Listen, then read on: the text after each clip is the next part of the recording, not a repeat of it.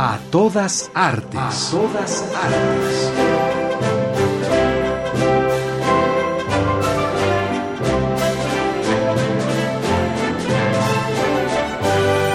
¿Y aquel pequeño árbol? ¿Cuál? Aquel, el más pequeño. Revista Radiofónica del Instituto Nacional de Bellas Artes y Radio Educación.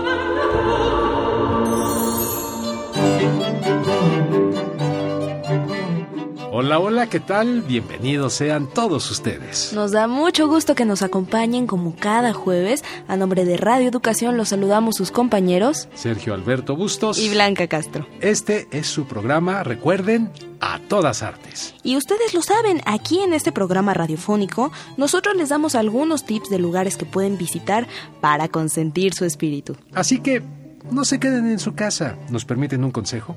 Vayan a encontrarse con el mundo mágico de las artes. Sí, con el realismo mágico de las artes. Anímense, ahí nos vemos. A nombre del Instituto Nacional de Bellas Artes y Radio Educación les damos la más cordial bienvenida. Y no se vayan, quédense. Empezamos.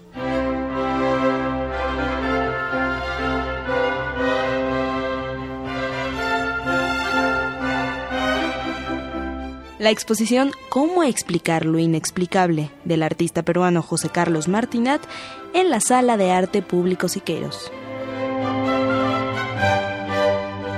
Otra exposición que actualmente se presenta es Bite Your Tongue, Muérdete la lengua, del artista estadounidense León Golub.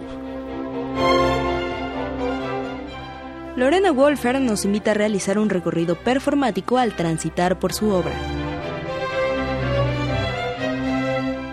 La compañía Mulato Teatro presenta la puesta en escena Cuentos eróticos africanos. Teatro para niños. No corro, no grito, no empujo. Obra que conmemora el terremoto de 1985. Para los amantes del teatro, pronto abrirá sus puertas la Feria del Libro Teatral. Interesante exposición de arte contemporáneo la construida por el peruano Carlos Martinat. ¿Cómo explicar lo inexplicable? Consta de una instalación monumental compuesta por 35 impresoras conectadas a Internet. Para tener una visión completa, ¿qué les parece si escuchamos nuestro siguiente reportaje? Por primera vez, la Sala de Arte Público Siqueiros es utilizada en sus tres niveles en una instalación monumental. Se trata de ¿Cómo explicar lo inexplicable? de José Carlos Martinat. Entonces encuentro este, este panel publicitario con una imagen paradisiaca de, México, ¿no? donde tiene este eslogan o este título que dice cómo explicar lo inexplicable. Ciudad de México, tienes que vivirlo para comprenderlo. ¿no? Entonces a mí se me quedó grabado mucho estas, estas frases. ¿no? Era, era, era, yo he vivido aquí en México por cinco años, ¿no? me acabo de regresar a vivir a Perú y siempre me, me, me he tratado de, tratado de comprender México, ¿no? su problemática, su situación social, política, cultural, en todos sentidos. ¿no? Como un observador, como cualquier ser humano. ¿no? Se me quedaron grabadas estas palabras, entonces yo lo que hago finalmente es reutilizar este panel, estas preguntas, tratar de, comprender lo que ocurre un poquito en México. ¿no? Finalmente lo que la, propuesta que, que, se plantea o planteo para, para las SAPs es eh, tomar totalmente todo el museo, ¿no? tanto la fachada eh, y los dos niveles del museo. ¿no? Son 35 impresoras térmicas. Y lo que se hace es distribuir en, todo el museo 35 impresoras, impresoras de cajero automático de banco. ¿no? Estas, impresoras de cajero eh, eh, de banco están conectadas a un, computador que tiene un software. Este software eh, lo que hace es que se le, ha asignado a cada impresora una pregunta. Son 35, 35 preguntas sobre diferentes problemáticas que aquejan a México. Entonces cada impresora tiene una pregunta y a la vez el software busca en Internet eh, posibles respuestas a estas preguntas. Entonces constantemente está buscando eh, información relacionada con estas preguntas que luego, luego, pasa a ser impresa. ¿no? Eh, las preguntas son preguntas muy, muy globales o generales. El papel del visitante. Tiene dos momentos, se podría decir. ¿no? El, primer momento es, es, es, una, es una instalación súper minimalista, muy simple de cierta forma, ¿no? Tú ves estas impresoras colgadas, de la, en el, colgadas a cierta altura, ¿no? y ves que luego cae en papeles, es bien metafórico, ¿no? Al momento de que, que, comienzan a, imprimir, tú ves estos papelitos cayendo, ¿no? Entonces visualmente es atrae mucho, llama mucho la atención, que ese es el primer acercamiento que tienes con la obra, ¿no? El segundo acercamiento que ya tienes con la obra es acercarte y comenzar a leer esa información, ¿no? Donde, donde comienzas... Eh, donde el, individuo tiene que ya compenetrarse con la obra y, y cierta forma interactuar con ella y poder este eh, poder entender un poco el, sentido de lo que va todo esto, ¿no? Finalmente eh, lo que comienza a ocurrir van a ser como tres meses de exhibición, ¿no? Y, toda la información se va acumulando en el piso y al final todo el museo va a estar totalmente tipo borrado de, de, información y de hechos que ocurren, que vienen, que han ocurrido y que vienen ocurriendo en la actualidad en México. La invitación. Cómo explicar lo explicable en las, en las apps, estará hasta más o menos diciembre y espero puedan visitarlo. Entrevista a todas artes, Verónica Romero.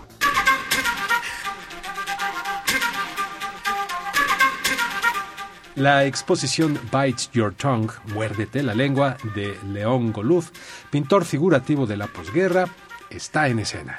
En esta muestra, el artista nos enseña una realidad contemporánea.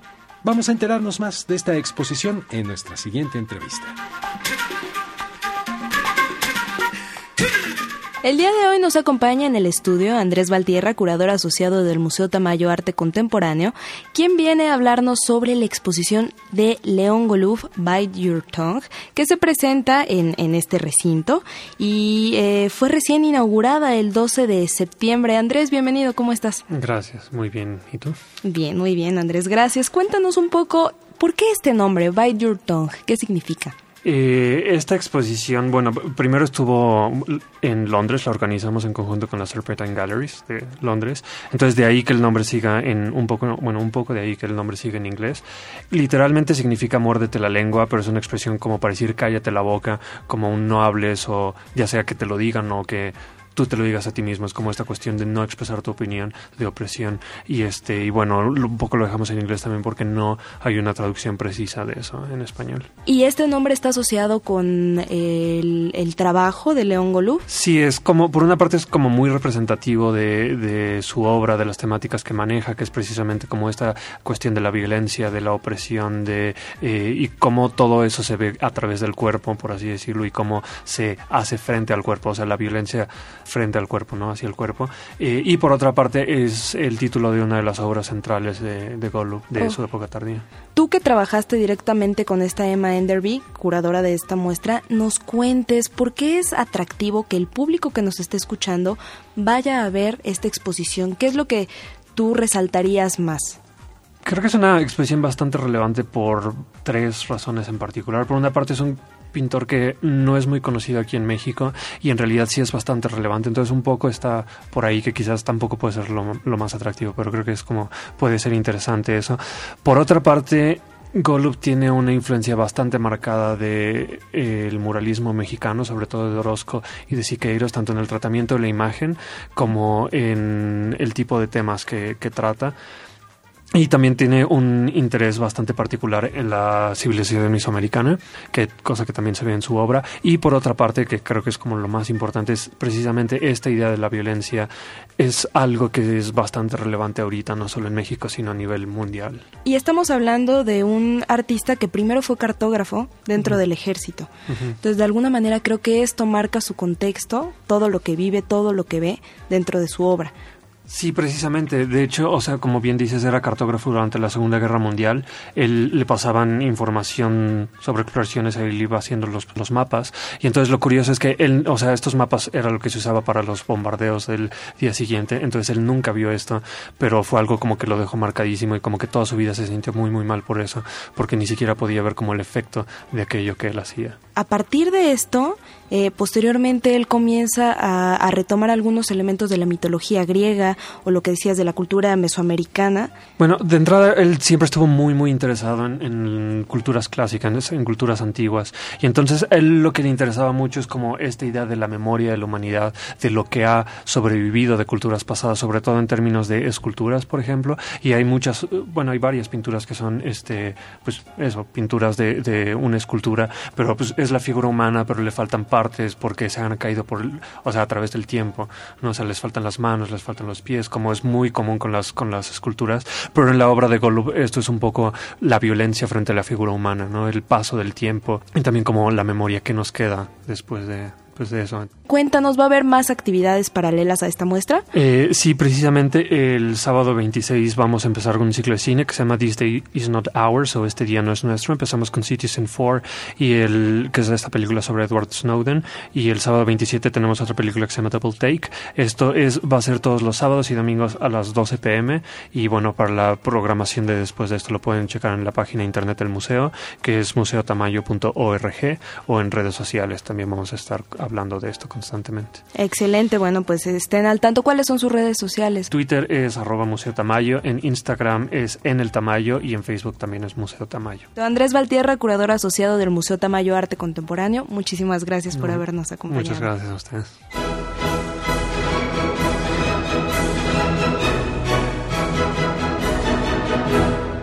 Amigos, no olviden mandarnos sus opiniones. Háganos llegar sus comentarios por medio de nuestras redes sociales. Recuerden que nos pueden encontrar en Facebook y en Twitter como A Todas Artes.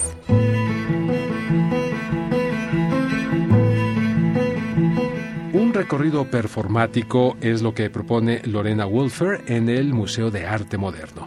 La artista nos invita a ir junto con ella, observar la exposición y participar activamente. Sí, la intención es que el público abandone su posición de espectador pasivo para transformarse en participante activo a partir de los planteamientos de ciertas obras. ¿Les interesa?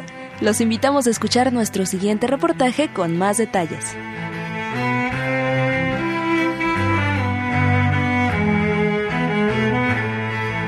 La artista Lorena Wolfer busca hacer visible la violencia hacia las mujeres en la exposición Expuestas, Registros Públicos. Es la propia creadora quien explica. Pues Expuestas Registros Públicos es un proyecto que realicé de 2007 a 2013 que gira básicamente en torno a la violencia contra las mujeres con la finalidad de hacer esta violencia en un primer momento visible y pública y en un segundo momento en encontrar formas de sanar y reparar las formas ciudadanas, digamos, y alternativas de, de sanación y reparación de la violencia como una respuesta o de cara a la creciente violencia que se registra en todo el país en contra de las mujeres. El Museo de Arte Moderno es el recinto que alberga las intervenciones que conforman la muestra. Se compone de 13 piezas. Es una exposición peculiar porque todas las piezas ya fueron realizadas en espacios públicos con anterioridad, todas salvo una. Y lo que buscamos en el Museo de Arte Moderno fue de alguna manera como recuperar estos trabajos y, y, que la exposición funcionara como una suerte de memoria, por una parte, pero sobre todo utilizar el museo como un espacio, digamos, con un, como, como un espacio distinto, como un espacio nuevo, para activar algunas de las piezas y transformar un poco la vocación del museo en donde las y los espectadores no recorren las salas de una manera pasiva, simplemente observando los trabajos, sino que participan en algunas de estas intervenciones. Los orígenes de expuestas, registros públicos. El proyecto nació de conversaciones con mujeres en, en el refugio de Fundación de Arquiape, que es un refugio para mujeres en, en, situación de violencia extrema, y a lo largo de, de, siete años fui hablando con diferentes mujeres. Algunos de los trabajos tenían que ver con hacer visibles las, las experiencias de las mujeres. Creo que es fundamental la palabra en primera persona y la experiencia individual eh, en contra de los números que estandarizan, invisibilizan la, la, la situación de las mujeres. Y después trabajos, digamos, posteriores tenían que ver con generar espacios de enunciación y de denuncia y como decía antes también posteriormente de sanación desde diferentes disciplinas y con un impacto y una participación diferente, ¿no? Digo, hay proyectos como la encuesta de violencia mujeres en la cual participaron más de 2.000 mujeres y hay otros que son performances que yo realicé de forma individual. Una manera distinta de acercarse a la exposición con un recorrido performático. Los recorridos performáticos son pues recorridos peculiares en el sentido de que el, el, el, público es invitado a hacer este paso por la exposición pero a, a, vivirla, a interpretarla a partir de una serie de ejercicios performáticos, es decir, realizados desde el performance, en donde tiene que no sé, poner el cuerpo, que es una de las de las primeras premisas, es involucrarse con, con el cuerpo y con la voz en los trabajos que se presentan, en, en diferentes ejercicios que son ideados y que son producidos, digamos, por el grupo en, en su conjunto, ¿no? No es una actividad individual, sino es más bien una manera grupal de interpretar esta exposición a partir de diferentes ejercicios que yo voy poniendo para todo el grupo. El siguiente recorrido performático es el sábado 26 de septiembre a las 12 del día y el último recorrido performático es el 17 de octubre, un día antes de la clausura de la exposición. Expuestas Registros Públicos permanecerá en el Museo de Arte Moderno hasta el 18 de octubre. Entrevista a Todas Artes, María Elda Flores.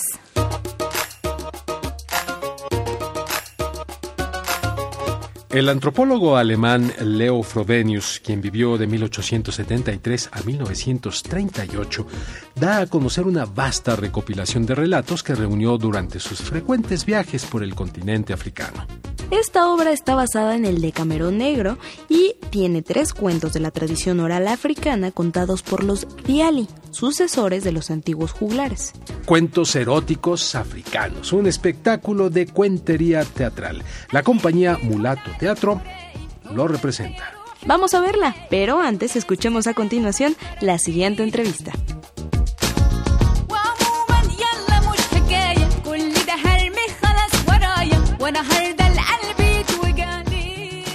Tenemos el día de hoy la fortuna de contar con la presencia de Jesús Jiménez, un eh, director con un largo camino ya andado en esto de las artes, y él viene a platicarnos acerca de una obra de teatro, una puesta en escena, pues nos viene a invitar, Jesús. Agradecido de estar aquí en tu espacio.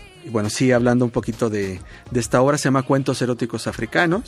Estamos en la sala Javier Villarrotia del Centro Cultural del Bosque, todos los lunes a las 8 de la noche.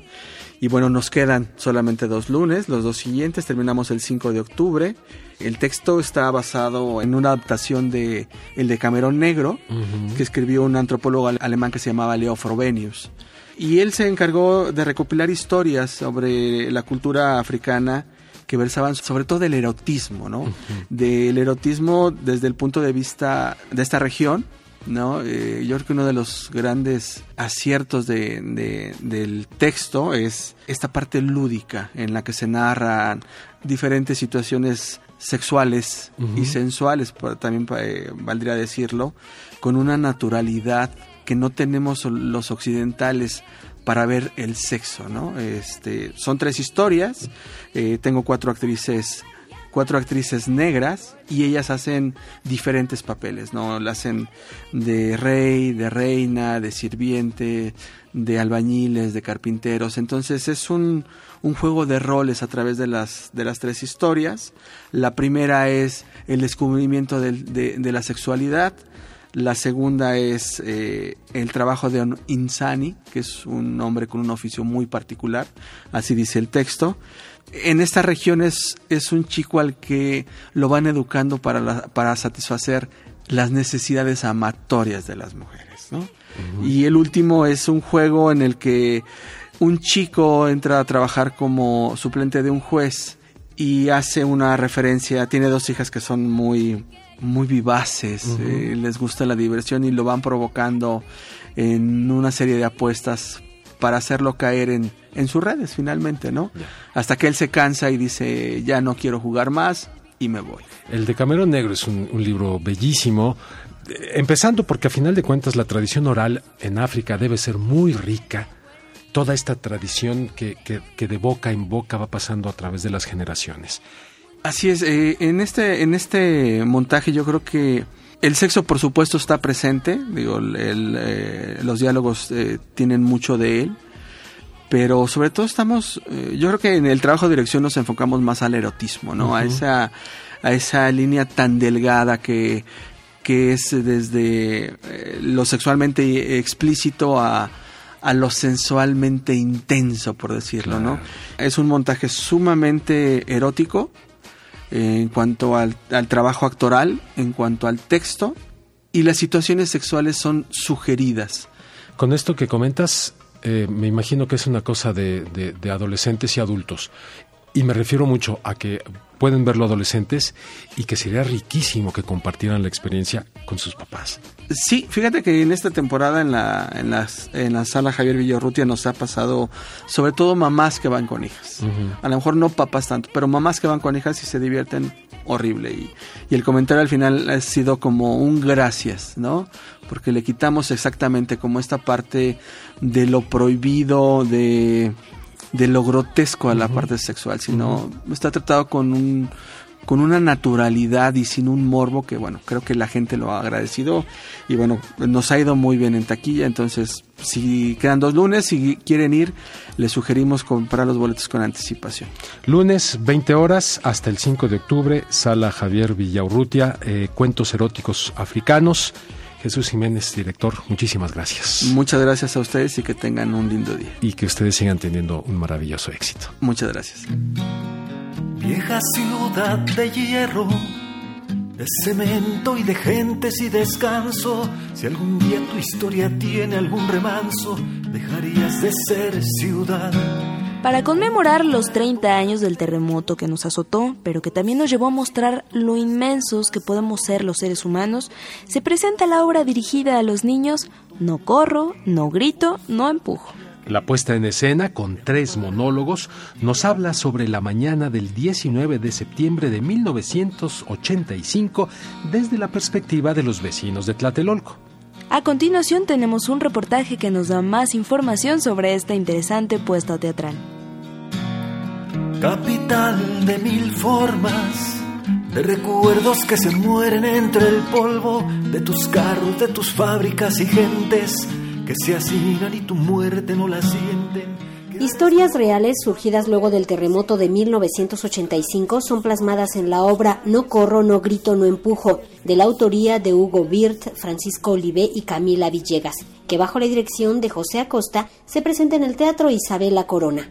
Se recogieron una serie de testimonios de gente que vive en Tlatelolco actualmente y que vivía aquí hace 30 años y que vivieron el terremoto en toda su crudeza. Eh, los entrevistaron, compartieron con nosotros su experiencia, su vivencia y hay tres dramaturgos que se encargaron de retomar alguna parte de estos testimonios y darles una forma dramatúrgica para llevarlo al teatro, porque es angustia, tristeza, dolor, muerte.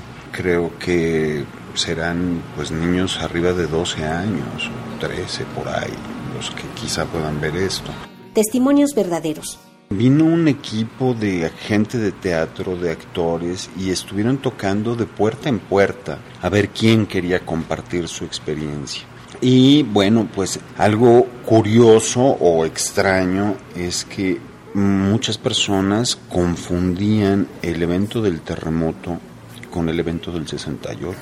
Es decir, les preguntaban cómo fue su experiencia en 1985 y ellos empezaban diciendo, pues mira, los estudiantes se juntaban aquí en la plaza y bueno, pues todo iba bien porque los muchachos, pero hasta que empezó a llegar el ejército y ahí interrumpirlos y decir, disculpe señor, pero estamos hablando de otra cosa. El testimonio de esto, todo junto, está en la obra.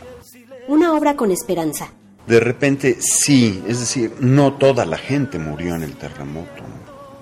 Hubo gente a la que rescataron y hubo gente que se reencontró con la vida otra vez y me parece que a pesar del trauma pues debe haber sido maravilloso volver a ver la luz, ¿no? Y sí, sí tenemos tenemos eso porque fue verdad, porque no queremos ser cursis o melodramáticos, pero fue verdad que, que hubo gente como los topos que rescataron a tantos y eso también había que contarlo, ¿no? No todo fue devastación, también hay luz. No corro, no grito, no empujo.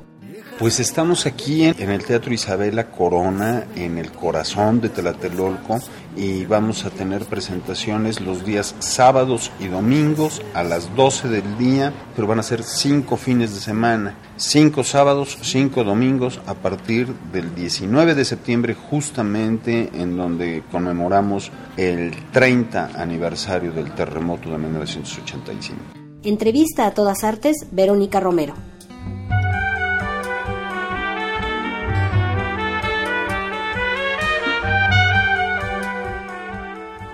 Casi para terminar este pequeño panorama de lo mucho que el Instituto Nacional de Bellas Artes ofrece, les comunicamos a todos los amantes del teatro una muy buena noticia. Sí, ya que próximamente se llevará a cabo la Feria del Libro Teatral, en donde se unirán una vez más varias editoriales que ofrecerán cuantiosas ofertas. La Feliz 2015 celebra un año más con homenajes a grandes dramaturgos mexicanos, Oscar Liera con motivo de su 25 aniversario luctuoso y Vicente Leñero, destacado periodista, novelista y autor de numerosos libros, historias y obras de teatro.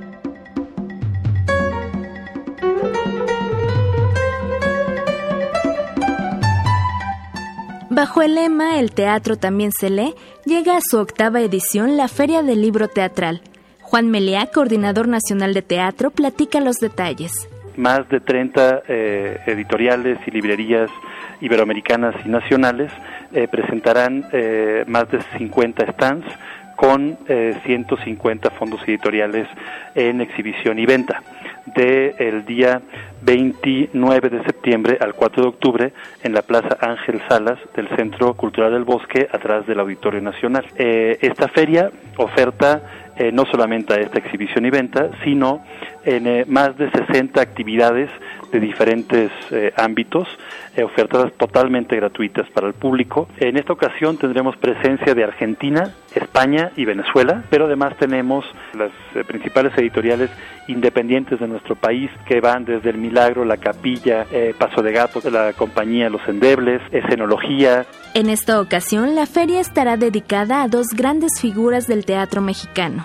encontrarán que la feria está dedicada este año a los maestros Vicente Leñero y Oscar Liera. A ellos se dedicarán dos conferencias magistrales y tres mesas redondas, además de dos lecturas dramatizadas, que creo que son la parte absolutamente central de la feria de este año. Tendremos además eh, las actividades que llamamos nosotros eh, bandera de la feria, que es el Jam de Dramaturgia, que en esta ocasión organiza Dramaturgia Mexicana eh, y que será desarrollado a través de escritores de dramaturgia nacionales que llegarán en esta ocasión enmascarados para darle una dinámica nueva a esta disciplina. Se desarrollará también el rally teatral, que es eh, una actividad muy particular que se desarrolla dentro de la feria, en donde una serie de equipos de dramaturgo, director y actores en un día escriben, montan, presentan y publican seis o siete textos diferentes. Una invitación para asistir del 29 de septiembre al 4 de octubre a la Plaza Ángel Salas del Centro Cultural del Bosque. Toda la programación de la Feria del Libro Teatral 2015 pueden encontrarla en la página de la Coordinación Nacional de Teatro, que es www.teatro.bellasartes.gov.mx o también en la página del de, eh, Instituto Nacional de Bellas Artes, que es www.bellasartes.gov.mx y les rogamos nos acompañen. La Feria del Libro tiene actividades tanto para gente que ya es fanática del teatro como para aquellos que quieren acercarse al mismo. Por ejemplo, los invitamos a que formen parte de una actividad que se llama Karaoke para dos, donde aquellos que nos visiten y acudan a dicha actividad que estará abierta todos los días de la feria de una de la tarde a nueve de la noche, eh, van a poder convertirse en actores de obras de eh, la época clásica hasta de dramaturgias nacionales e internacionales. Entrevista a todas artes, María Elda Flores. A todas artes por hoy ha llegado a su final. El próximo jueves a las 6.30 de la tarde estaremos aquí esperándolos al comenzar a despedir la tarde. Por lo pronto, Mil gracias por habernos acompañado. No olviden que también pueden consultar la cartelera de Limba y encontrar más actividades de su gusto. Que tengan una excelente noche y un reconfortante fin de semana. Se despiden de ustedes sus amigos Blanca Castro Villamour y Sergio Alberto Bustos. Hasta, la, próxima.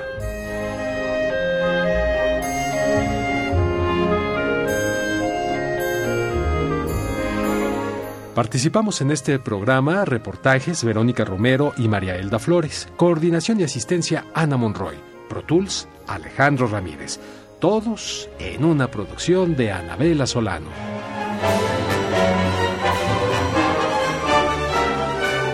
A todas artes. A todas artes. Programa del Instituto Nacional de Bellas Artes y Radio Educación.